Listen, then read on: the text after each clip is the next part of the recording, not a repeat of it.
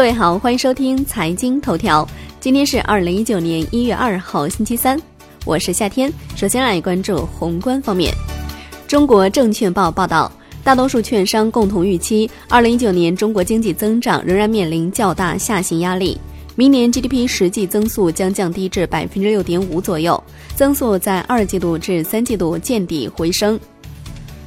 中金固收表示，PMI 数据显示。经济增长放缓势头未减，而价格因素对 PMI 的支撑作用大幅减弱，内外需共同走弱，压力加大。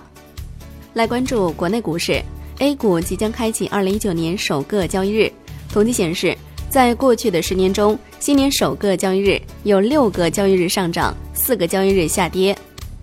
兴业证券近期已经将经济业务总部更名为财富管理总部。广发策略戴康团队的最新观点认为，今年一月初发生春季躁动的概率相对较低，主要受制于广义流动性预期尚难大幅改善，公募险资加仓的能力和意愿均不高，主板和创业板的年报业绩预告不佳。楼市方面，二零一九年重庆市主城个人新购高档住房房产税起征点调整为一万七千六百三十元每平方米，二零一八年起征点是。一万五千四百五十五元每平方米。产业方面，上海市市场监管局局长陈学军表示，上海正从虚假宣传、加盟点管理、商品质量等多个维度调查辖区内权健加盟店，并且已经联系权健总部启动溯源调查。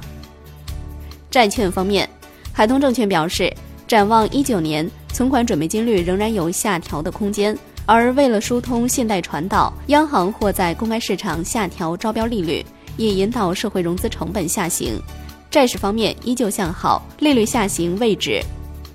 最后来关注外汇方面，二零一八年全球主要货币对美元的汇率几乎全线下跌，只有日元和墨西哥比索上涨。好的，以上就是今天财经头条的全部内容，感谢您的收听，明天同一时间再见喽。